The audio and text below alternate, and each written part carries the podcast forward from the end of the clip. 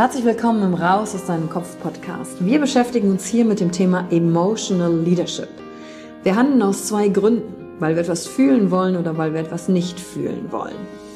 Und deswegen gucken wir uns im Leadership drei Säulen an, weil Emotionen sind häufig für viele Menschen noch so ein sehr ungreifbares Thema. Die erste Säule ist die Wissenschaft. Wir gucken uns an, was passiert mit den Emotionen im Körper, was wollen sie uns sagen, welche Bedürfnisse erfüllen sie uns und was passiert dann vor allen Dingen auch im Gehirn. Jetzt kommt die zweite wichtige Säule, das Ich. Wie ist es für dich persönlich?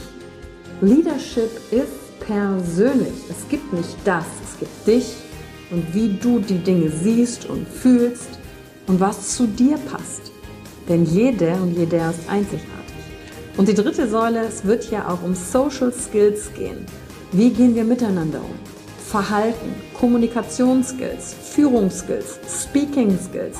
Also alles, um das Wir, das Miteinander zu stärken. Und dazu gibt es eigene Folgen mit persönlichen Erfahrungen von mir und ich schaue aber auch anderen Menschen in ihren Kopf durch Interviews, um zu gucken, wie sie die Thematik für sich gemeistert haben. Und du bist hier richtig, wenn du dir selbst auf die Schliche kommen willst. Wenn du die Kraft deiner Emotionen für dich und nicht gegen dich nutzen möchtest. Und wenn du vielleicht so ein Gefühl hast, von da gibt's noch mehr für dich in dieser Welt. Egal, ob du Führungskraft bist oder nicht. Denn am Ende führen wir immer, unabhängig vom Titel.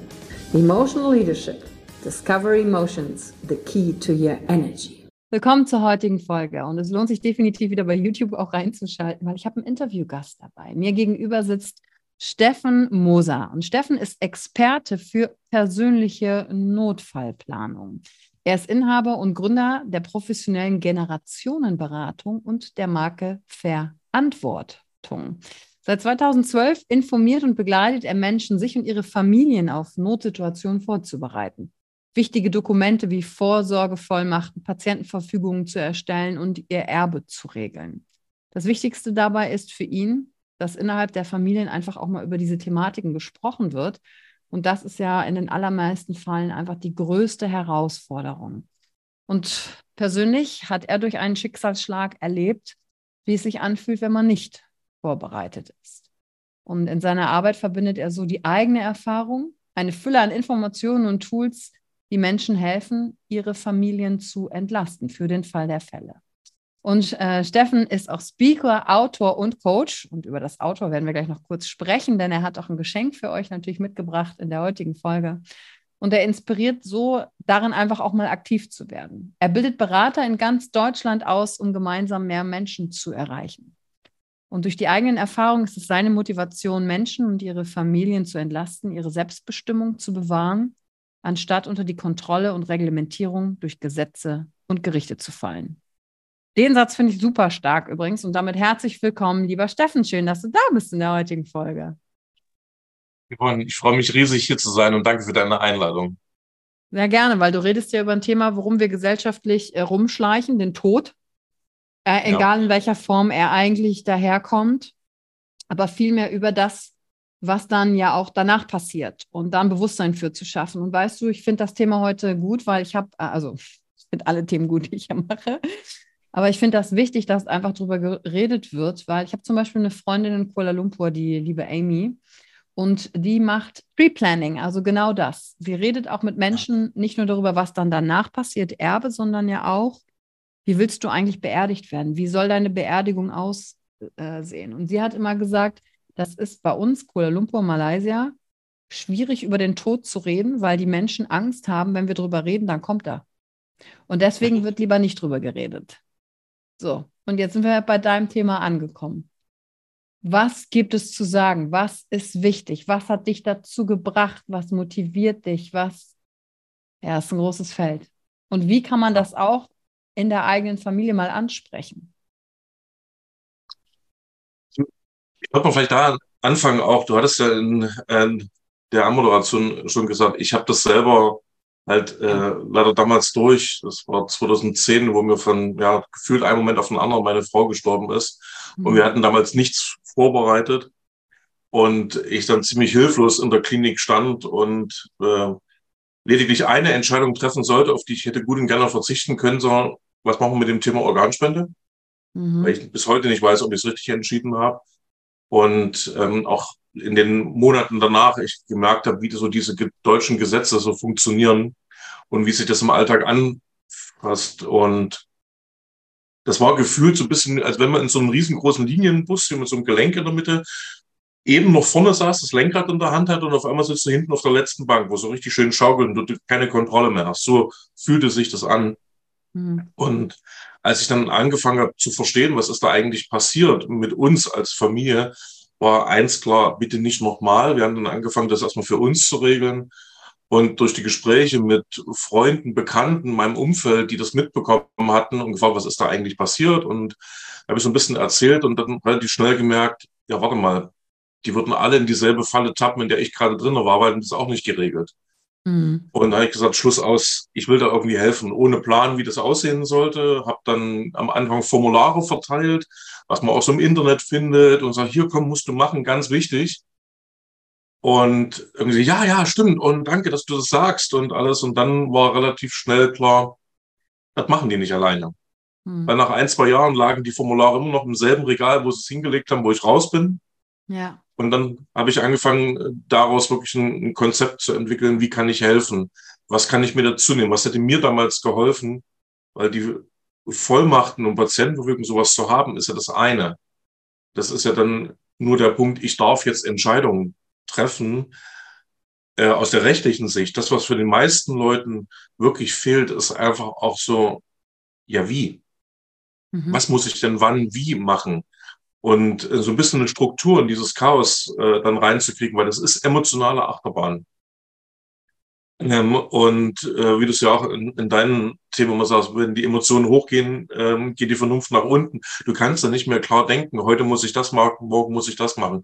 Und dabei will ich helfen, auch in den Situationen vorbereitet zu sein, dass wir dort einen Plan haben. Da habe ich viele Dinge ausgearbeitet in den letzten Jahren. Sagen, heute musst du das machen, musst die Krankenkasse anrufen, musst du dort machen und hier ist die Telefonnummer, dass es alles eine gewissen ähm, Entlastung gibt und die auch wissen, wann ich was machen muss.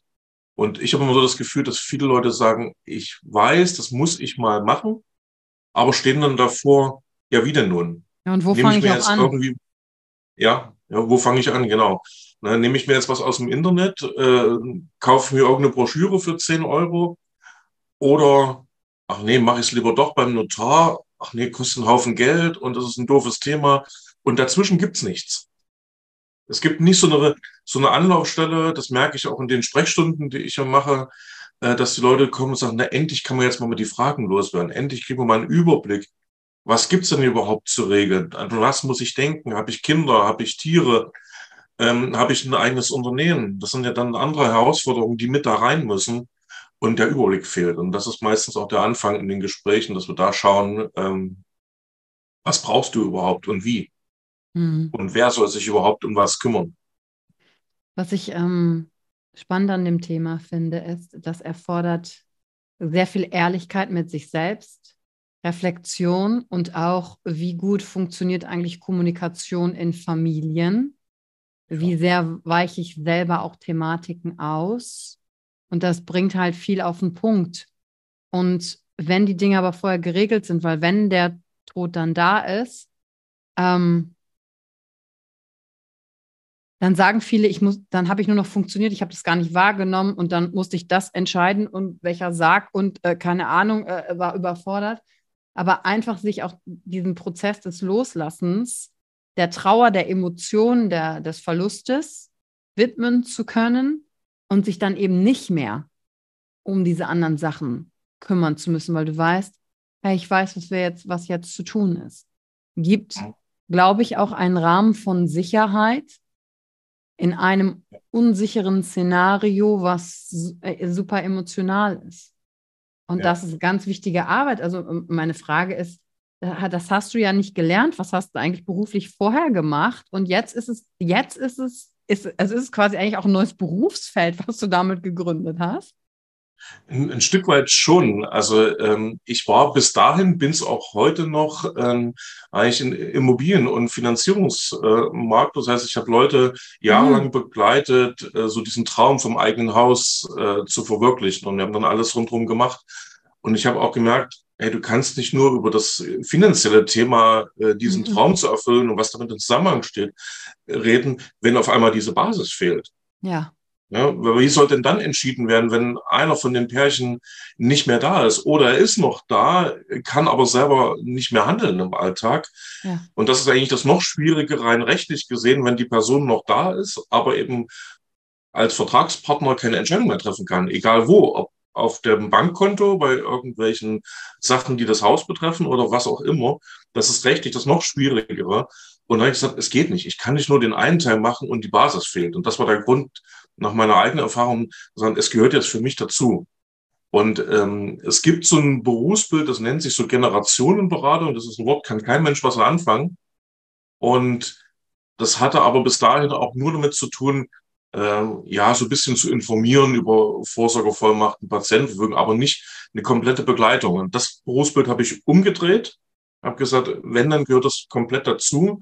Und deswegen kommen jetzt auch viele auch Unternehmen, äh, die dieses Thema mit aufnehmen wollen, zu mir und sagen, schul unsere Leute, dass wir dort wirklich äh, eine ganzheitliche Lösung haben für unsere Kunden und die Menschen, die wir dort ähm, in unserem Job haben, dass ähm, man das wirklich lösen kann und ein für alle Mal einen Haken dran machen kann. Und ja, da habe ich viel verändert in, in der Zeit und merke aber jetzt, dass ich selber angekommen bin, weil sage, so möchte ich auch Menschen begleiten und ich sehe die Dankbarkeit, wie du es gerade sagst, dass man für so eine ungewisse Zeit, die irgendwann alle treffen wird, keiner weiß wann und keiner weiß wie, aber man hat das Gefühl, okay, das, was möglich ist, das haben wir getan. Ja.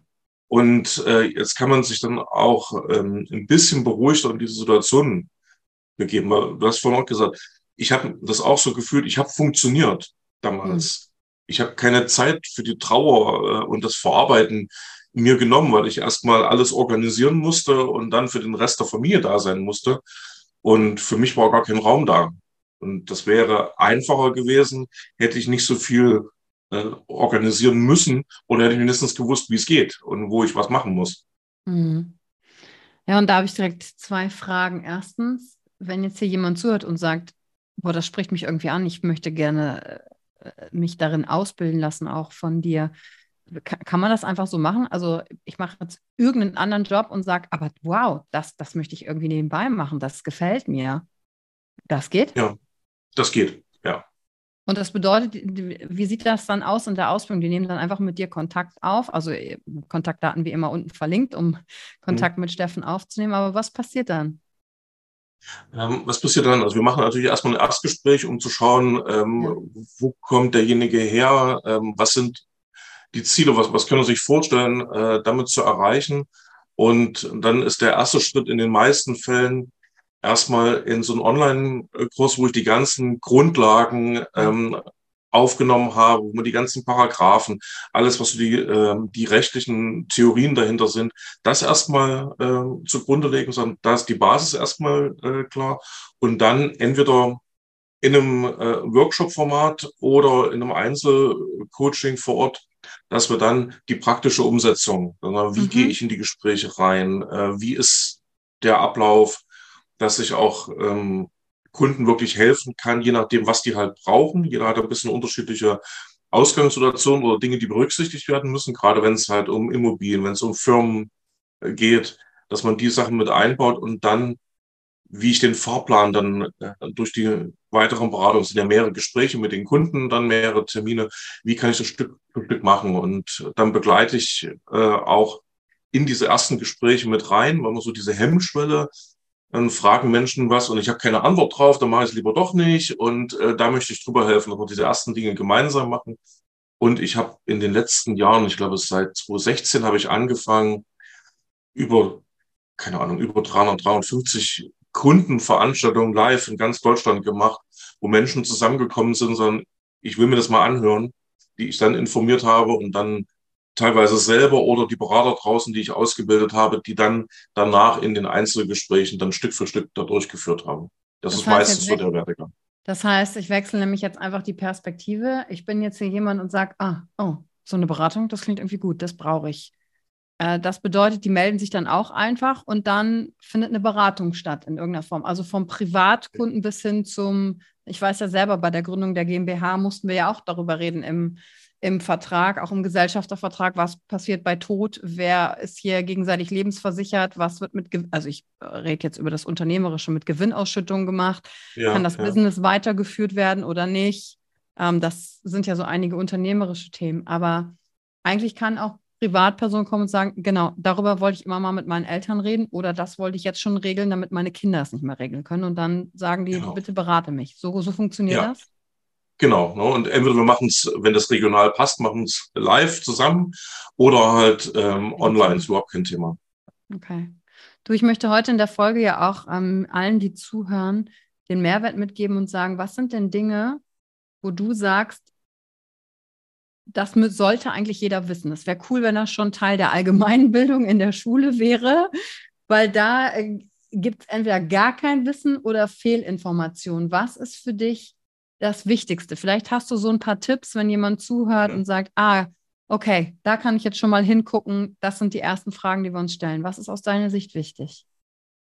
Sehr gerne. Also das Wichtigste ist erstmal äh, mit diesem Mythos äh, mal aufzuräumen, Menschen, die verheiratet sind, brauchen sich darum nicht mehr kümmern.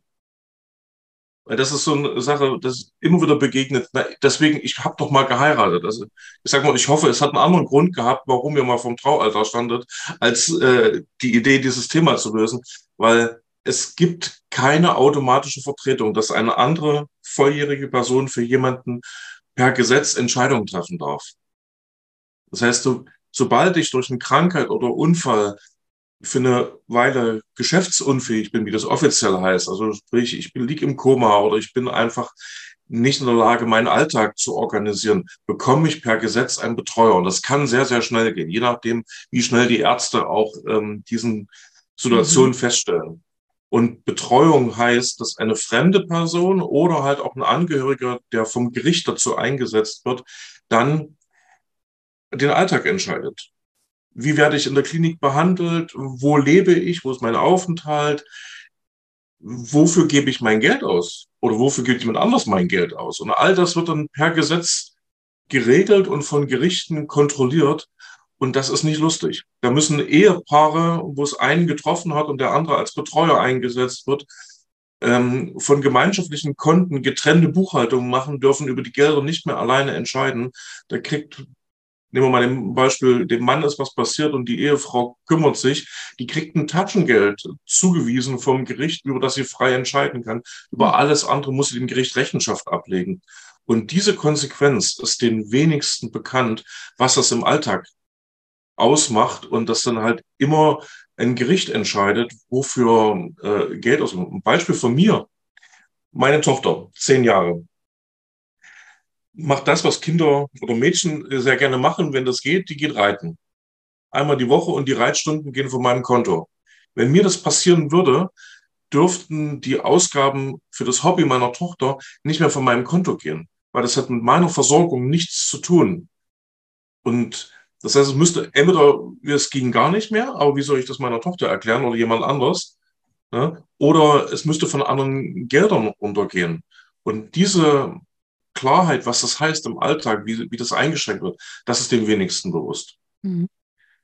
Und das Zweite ist, was ich immer wieder feststelle, es gibt manchmal Menschen, die haben sowas gemacht und dann ist es ja emotional auch klar. Ich habe mich einmal überwunden, habe das mal geregelt, habe das auf irgendwelche Zettel geschrieben und dann mache ich gedanklich diesen riesengroßen Haken dran und sage, oh Gott, endlich erledigt, nie wieder angucken und ganz hinten in die Ecke.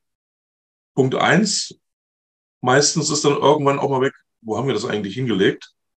Ja, wer findet das dann?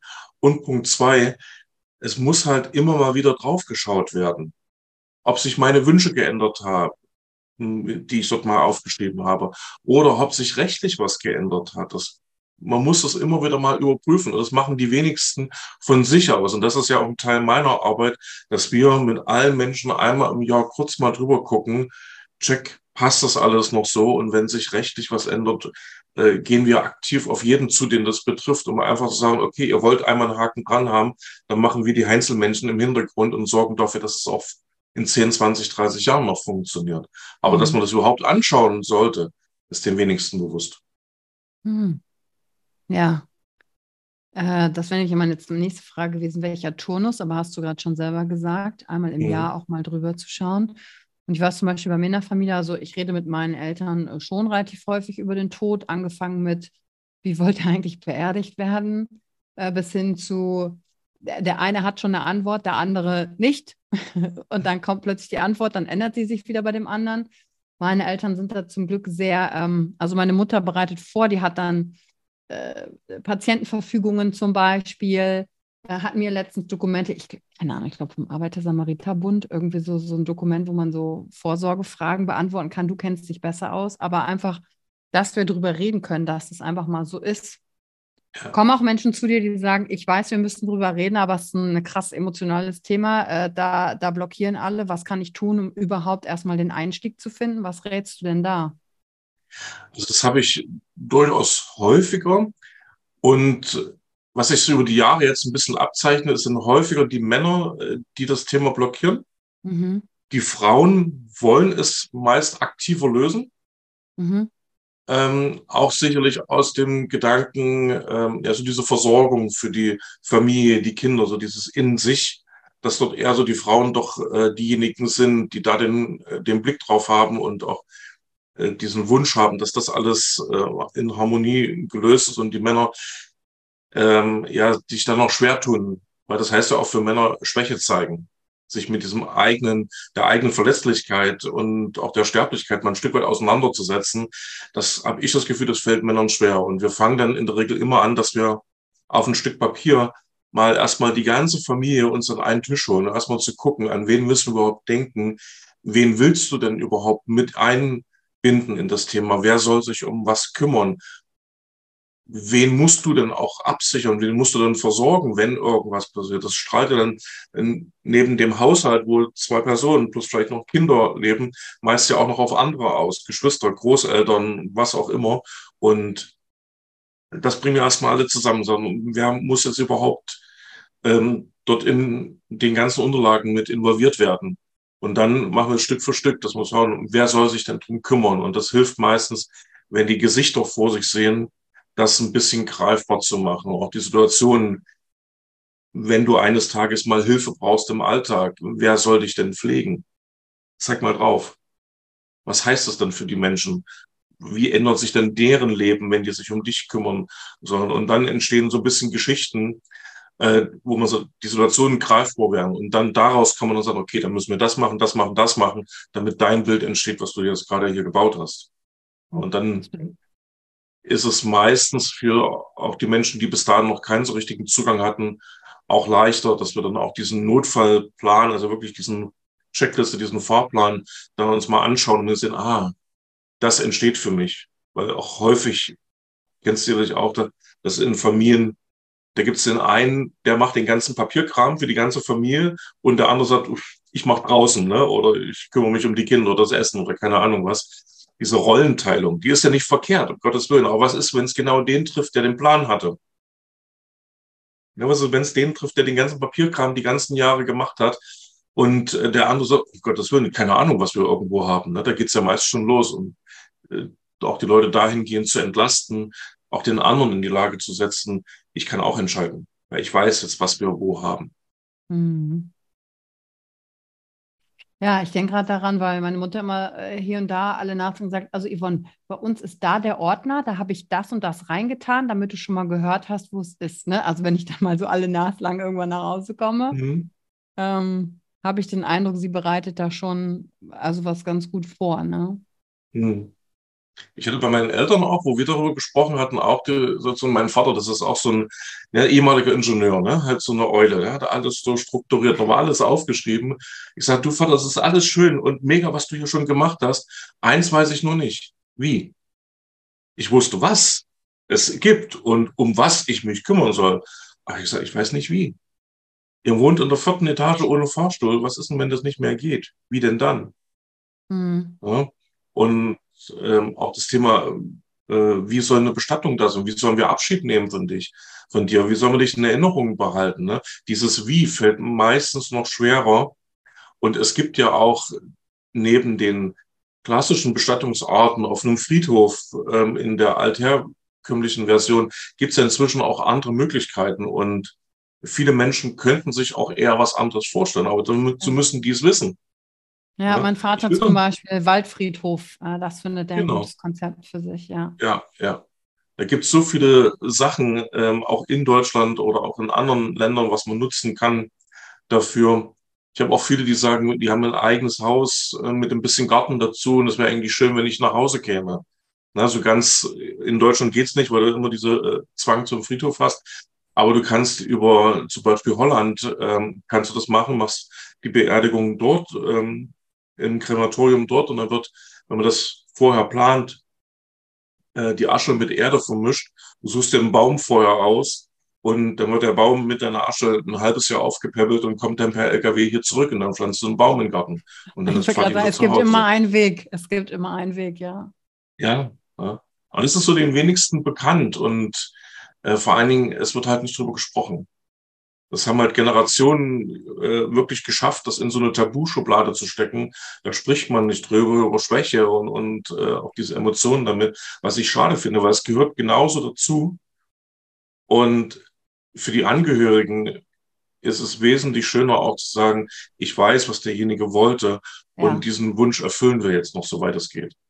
Ja, weil am Ende, während du redest, denke ich auch gerade, eigentlich ist es egoistisch, nicht mal sich mit den Fragen auseinanderzusetzen, weil man dann die ganze Verantwortung auf das Umfeld abschiebt. Ja. Äh, gut, einem selber kann es dann ja egal sein, man ist ja dann nicht mehr da, aber wenn du nicht im Hier und Jetzt sagst, okay, das möchte ich denen eigentlich nicht antun. Zum Beispiel, wir haben auch mal äh, familienintern über das Thema, was passiert eigentlich, wenn jemand Pflegefall ist. Und da gibt es ja auch äh, verschiedene Sachen anzusprechen. Und meine Mutter hat da zu mir zum Beispiel irgendwann mal gesagt, weil mein Vater hat dann ähm, seinen Vater als auch seine Großtante gepflegt äh, und das war super krass emotional belastend auch für ihn. Also da muss ich auch sagen, ja. wie mein Vater das geschafft hat. Also ne, mit meiner Großtante wurde dann, wollten die dann am Ende auch, glaube ich, Fuß und Bein abnehmen, weil die dann nur noch lag und also äh, und was ist dann noch lebenswürdig äh, am Ende? Mhm. Worum geht es? Um Erhaltung oder nicht? Und diese Fragen, die sich mein Vater stellen musste, da habe ich gedacht, ist einfach krass, wie der sich damit beschäftigen musste. Und daraufhin hat meine Mutter zu mir gesagt, sie möchte eigentlich nicht, dass ich mich um meine Eltern kümmere, weil sie sagt, in ihrer Weltsicht ist das unnatürlich. Sie sagt, Eltern geben an ihre Kinder weiter. Man mhm. gibt an die nächste Generation nach unten weiter dass die Generation von unten sich nach oben kümmert. Und ich weiß, das wird ja in ganz vielen Kulturen anders gesehen, mehr Familienhaus. Ja. Deswegen kriegen viele Kinder, damit man eine Versorgung hat im Alter. So. Und das widerspricht ja diese Aussage komplett dem Bild. Aber dass sie gesagt hat, nein, das möchte ich nicht, ich möchte, dass du dein Leben hast. Das erwarte ich auch nicht, das kannst du auch nicht. Und in ihrer Welt ist das unnatürlich, weil sie sagt, du musst nach unten hin weitergeben, ob das jetzt eigene Kinder sind oder da, wo ich gerade wirke und eben nicht wieder zurück nach oben. Und da denke ich zwischendurch, wow, die Mutter, Wahnsinn, ja, ähm, ja. darüber reden zu können, auch in der Art, ja. Ja, aber diese Gedanken machen sich halt viele eben nicht, wenn das nicht von außen angesprochen wird. Weil das ist das, was ich auch immer wieder merke, dass man darüber sich noch nie Gedanken gemacht oder es nicht ausgesprochen hat. Vielleicht in sich schon die Gedanken hat, aber mhm. ähm, es nicht ausgesprochen ist. Und dann steht man da und was willst du dann machen? Na, vielleicht sagen die auch, ne, wir wollen gar nicht, dass ihr das macht. Wir wollen euch nicht belasten. Und das ist ein Satz, den ich auch immer wieder höre, der häufig ja auch so von der älteren Generation zu der jüngeren kommt. Das passt in das, was du gerade gesagt hast. Na, wenn mit mir mal was ist, ich will doch euch nicht zur Last fallen. Okay. Und dann immer so die Frage, was meint ihr denn damit? Wie sieht denn dein Bild nicht zur Last fallen aus? Was können wir denn tun, damit das für dich so, auch vom Empfinden her, auch so dann letztendlich gegeben ist? Ja, das mhm. sieht ja auch für jeden ein bisschen unterschiedlich aus und darüber auch zu reden, weil der Satz ist überall da. In jeder Familie gab es das irgendwo mal. Und wenn man es von der Oma gehört hat. Ja, aber ja. genau, was du sagst, was bedeutet das eigentlich? Weil steckt da dahinter, ich will auch nicht um Hilfe fragen, will nicht abhängig sein von, will das nicht zumuten, aber auf der anderen Seite steckt ja auch, um sich jemand anderen zu kümmern, ein Geschenk für beide drin. Also ähm, ich weiß gar nicht, ich glaube in der Coaching-Ausbildung, ja, jetzt weiß ich wieder, da hat mir eine erzählt, dass sie ihren Vater begleiten durfte, als er auch gestorben ist. Und sie sich wieder gefühlt hat wie ein kleines Mädchen, ähm, weil sie an seiner Seite war, auch in dem Moment, wo er den letzten Atemzug gegeben hat. Und sie gesagt hat, das war das, natürlich war es schmerzhaft, aber es war so eine wertvolle Erfahrung für die Bindung, für das Gemeinsame, was ja dann gar keine Last ist. Das ist die, die Verknüpfung mit, oh, Trauer, Emotion gleich Last. Vielleicht eben auch nicht, vielleicht auch Teil des Loslassens, Verarbeiten Prozesses. Und da hilft, wie du sagst, nur darüber reden. Was bedeutet es denn für dich konkret? Mhm, ganz genau. Das ist das, wo ich auch so ein Stück meine Aufgabe sehe und mit den Beratern, die ich ausbilde, diesen Mut äh, zu machen, redet darüber. Redet, solange ihr könnt, wie noch alle da sind und man darüber sprechen kann. Äh, klar kommen dann teilweise auch so Sätze, ja, willst du mich jetzt schon unter die Erde bringen, kannst du es nicht erwarten und, und so eine blöden Sprüche. Ähm, oder ist mir doch egal, ich krieg's doch dann eh nicht mehr mit. Ne? Natürlich kommt das. Aber vielleicht ist es ja doch wichtig. Wer weiß, was wir mitkriegen eines Tages oder nicht mehr mitkriegen. Und deswegen ist einfach so wichtig, ähm, es sind Familien, die, die wollen miteinander leben äh, und, und ihre Zeit verbringen. Und da gehört halt das einfach ein Stück weit mit dazu, auch darauf Antworten geben zu können. Ne? Deswegen ist ja auch so ein, ein, Satz bei mir auch in dem äh, Buch drin, also, wer ist deine Stimme, wenn deine eigene versagt? Und welche Antworten soll ich für dich geben können? Darüber müssen wir vorher halt mal sprechen. Ja. Und dann sind wir schon, glaube ich, bei einem guten Bogen, weil äh, du hast ja ein Buch geschrieben und das haben wir hier auch verlinkt in dem Podcast äh, als E-Book, äh, um auch einen Einstieg für dich, wenn du zuhörst, hier heute ins Thema zu finden. Hol uns mal mit in das, was du geschrieben hast, was aus dem Fluss deines Seins ja auch gekommen ist. Worum geht's? Welche Thematiken sprichst du auch in deinem Buch an, um ja einen ersten Schritt vielleicht auch in die richtige Richtung zu machen? Also es geht äh, darum, der Titel von dem E-Book ist Verantwortung. Und es geht mir darum, einen Einblick in dieses Thema zu geben. Was steckt denn hinter diesem Begriff Vorsorgevollmacht, Patientenverfügung? Ich habe vielleicht noch kleine Kinder, also minderjährige Kinder. Ähm, worauf sollte ich da achten? Auch ein bisschen diese ja, so ein bisschen Hintergrundinformation. Das ist eben nicht nur was für alte Leute, weil sobald du 18 bist, ähm, solltest du dieses Thema in die Hand nehmen. Also auch junge Familien, die Kinder haben, ist es durchaus wichtig, da sich schon Gedanken zu machen. Und so schauen wir diese verschiedenen äh, Themenbereiche einmal an mit ein bisschen Hintergrundinformationen dazu. Auch was du Tiere hast, wenn du ein Business hast, woran sollte man da denken? Und mir ist auch viel wichtiger noch neben den fachlichen Informationen, die drin sind, einfach auch ein Stück weit Mut zu machen, das anzugehen. Auch so diese ersten Gedanken, äh, die man so haben könnte, sollte, wo fange ich denn jetzt an? Sich auch Gedanken zu machen, was ist wichtig für mich, was geht gar nicht, was will ich auf jeden Fall vermeiden, wen muss ich absichern und äh, wer ist mir noch wichtig, wer soll an meiner Seite sein. Das sind so die ersten Gedanken, die ersten Schritte, äh, die auch in dem E-Book drin sind und dann Stück für Stück auch den Raum so ein bisschen Fragen für sich zu beantworten und dann ein bisschen diese Reise dann auch zu beginnen. Und wer es möchte, dann natürlich auch auf mich zukommen kann, sondern wir gucken dann in die Tiefe rein, was brauchst du im Detail für dich und ähm, ich da das Ganze dann auch durchbegleite. Das ist so der Sinn des E-Books, so Fachinformationen, aber halt viel auch Mut machen und die ersten Schritte geben dafür. Und ähm, du hast ja auch mit der Emotionscoach-Ausbildung bei mir mit angefangen ähm, und das, ja. die erste Basisausbildung auch schon absolviert. Da fällt mir nämlich auch auf, dass auch genau in dem Bereich das Coaching genau unterstützt, die anfänglichen Glaubenssätze zu den Thematiken aufzulösen, damit das drüber reden auch leichter ja. wird. Und ja. oder auch sich und die eigenen Bedürfnisse kennenzulernen. Viele Menschen können nämlich ja sagen, was sie alles nicht wollen. Mhm. Aber, und aber dann können sie nicht formulieren, was sie denn wollen. Und auch das ist natürlich eine ideale Kombi, um das miteinander zu verbinden. Ja, Schön. das war auch das Ziel, auch der Grund, warum ich gesagt habe, ich komme bei dir in die Ausbildung, weil das ist das, was den meisten Leuten wirklich ja noch im Weg steht, was, was sie zurückhält. Sie wissen, ich muss es irgendwie mal machen. Es fehlen fachliche Informationen, wie gehe ich es richtig an, aber hauptsächlich ist diese innere Blockade irgendwas, was mich zurückhält, mich da wirklich ja, mal zu überwinden, es dann auch zu tun. Es ist bekannt, es gibt verschiedene Wege und trotzdem gehen es die Leute nicht von alleine an. Natürlich ist es nicht schön.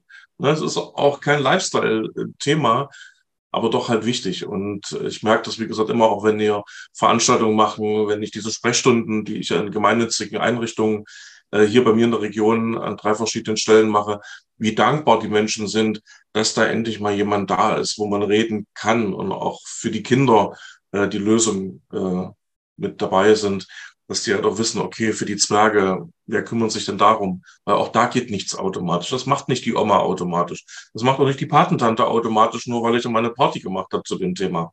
Ja, das muss halt alles auf ein Stück Papier. Hm. Ja, es gibt viel zu tun, würde ich sagen. Auf jeden Aufklärung Fall. und dann, dann wird dieses diffuse Thema greifbarer und ich glaube, dann äh, ist auch die Angst am Ende kleiner. Äh, das Gefühl von vorbereitet sein ist einfach, ja, Sicherheit pur in der ja. unsicheren Phase. Zu wissen, ich habe alles getan, was ich da auch tun konnte. Und dann mhm. habe ich noch eine Frage auch zum Abschluss. Du sagst immer Berater. Gibt es bei dir auch Frauen? Gibt es auch Beraterinnen? Natürlich. Okay, gut. Ich finde es auch ein mega Frauenthema, weil Frauen viele Themen halt auch äh, generell emotionaler spielen können und, und auch äh, Menschen emotionaler durchbegleiten können. Deswegen ganz wichtig, auch wenn ich vorhin nur Berater gesagt habe, ich meine natürlich beide und finde es ein mega Frauenthema, absolut. Super, da wollte ich nur noch einmal nachfragen. Sehr gut. Ja, natürlich. Steffen, wir sind so langsam am Ende schon angekommen. Ähm, und die letzten Sätze, Minuten möchte ich dir gerne auch geben. Was ist das, was du sagst, das muss ich unbedingt noch gesagt haben, weil es wichtig ist, weil es dir am Herzen liegt, oder eine Information, die noch wichtig ist? Was ist es, womit du gerne auch hier abschließen möchtest, als, als Botschaft, als Wissen? Was ist es für dich? Danke für die Möglichkeit. Äh, nochmal, mir ist es wirklich wichtig, dass die Menschen anfangen, aktiv in ihren Familien darüber zu sprechen und auch diesen Mut zu haben, in der Familie anzufangen, äh, mit Freunden auch darüber zu sprechen. Wir wissen alle nicht, wann wir diese Sachen brauchen. Es kann sein, wir brauchen das erst, wenn wir 85, 90 sind, weil bis dahin alles schön war, das wünsche ich jedem. Es kann aber auch schnell gehen. Bei mir ging es damals relativ schnell. Ich erlebe das auch immer wieder, dass durch Unfälle relativ schnell Familien in die Situation kommen, wo dann mal nichts geregelt ist und ein Partner ausfällt und auf einmal dann die Familie hilflos dort steht. Auch dafür muss es äh, dann Lösungen geben. Und wirklich geht es zügig an, diese Themen, schiebt das nicht auf die lange Bank. Das ist eben nicht nur was für alte Leute. Und nicht jedes Formular, was im Internet ist, passt für jeden. Es gibt viele Formulare, die für einen Teil des Ganzen ganz gut gedacht sind. Viele Dinge, äh, die es da draußen gibt, sind eben aber nicht für jede Situation. Deswegen muss man schon ein bisschen näher hingucken, passt das zu mir? Mhm. Häufig geht es schon dorthin los, ich kann nur eine Person in so einer Vollmacht benennen, was meistens der Partner, die Partnerin ist. Aber was ist, wenn wir zusammen im Auto sitzen? Wer denn dann, wenn da niemand noch auf dem Zettel steht und, und man da eine gewisse Reihenfolge drin hat, wenn Leute Immobilien haben, bitte da auch nicht jedes Ankreuzformular nehmen. Und wenn es darum geht, diese medizinischen Wünsche, wie es will ich in meiner letzten Lebensphase medizinisch behandelt, gepflegt werden. Da müssen Ärzte was anderes teilweise machen, als was eigentlich vorgesehen ist. Das muss dort rein. Und auch da gibt es halt leider sehr oberflächliche Unterlagen, die eben nicht so konkret genug sind, wie Ärzte die dann brauchen und die dann teilweise deswegen nicht anerkannt werden. Nur so ein Beispiel, was ich häufig lese, dass Menschen schreiben, ja, wenn mein Leben nicht mehr lebenswert ist, möchte ich auch nicht an Maschinen hängen. Aber was heißt das? Ab wann ist das denn? Das ist ja sehr diffus. Genau. Das ist für uns beide schon für jeden was anderes. Das ist für, fragst du zehn Menschen, hast du 20 verschiedene Meinungen, was sie damit meinen könnten, was dann am Ende dazu führt, dass es Streitigkeiten gibt, weil Ärzte das nicht anerkennen, dass es Streitigkeiten in Familien gibt, weil das unterschiedlich interpretiert wird. Deswegen guckt dort genauer hin und ähm, schreibt auch individuell Dinge mit dazu, damit andere Menschen sich ein Bild machen können, was man damit meint. Und dann gibt vor allen Dingen den Menschen, die ihr dort in den Vollmachten einsetzt, auch einen Plan mit in die Hand, was die machen müssen. Das Dürfen ist das eine. Ne? Diese Vollmacht ist nichts anderes wie, ich sag's manchmal so, wie so ein Dorfschein. Ne? Mhm. Wie im Muttiheft eingetragen, du darfst heute das und das machen. Das ist das eine, aber das Wie. Mhm. Und das ist das, was die wirkliche Entlastung für die Familien ist, diese Antworten zu haben. Wie stellst du dir das vor? Wie sollen wir von dir Abschied nehmen eines Tages? Wie sollen wir dich in Erinnerung behalten? Das ist, um loslassen zu können eines Tages oder auch mit der Situation entsprechend umgehen zu können, wesentlich wertvoller als, sag mal, nur dieses eine Dokument in der Hand zu haben und sagen, hier, ich darf jetzt was machen. Ja. Also sprecht miteinander. Danke, Steffen, für den Einblick, für das Thema, wofür dein Herz schlägt, für die Leidenschaft, die du mit reinbringst. Und ich danke dir, wenn du heute in der Folge hier zugehört hast.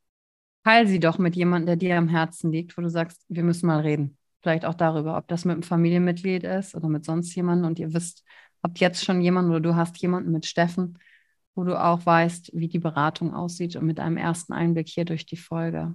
Deswegen verlinke ich euch unten auch nochmal alles. Und deswegen danke, Steffen, dass du hier warst, geteilt hast, was wichtig ist und damit für ja, mehr Absicherung und Kommunikation ja auch am Ende miteinander führst. Dankeschön. Ich danke dir, Yvonne, dass ich hier sein durfte. Sehr gerne. Danke, dass du dir heute die Zeit genommen hast, reinzuhören. Die Folge hat dir gefallen? Dann lass mir doch eine Bewertung da. Schreib mir auf Instagram auch, wenn du einen Wunsch für eine eigene Folge hast. Und teile die Folge mit jemandem, der dir wichtig ist, wo du denkst, ah, der oder sie könnte davon profitieren. Und wenn du mehr zum Thema Emotional Leadership wissen möchtest, folge einfach den Links in den Show Notes. Ein Einstieg in unsere Welt der Emotionen könnte für dich auch die Emotion Entdeckertour sein. Ich freue mich auf dich und ganz besonders, dass du hier bist.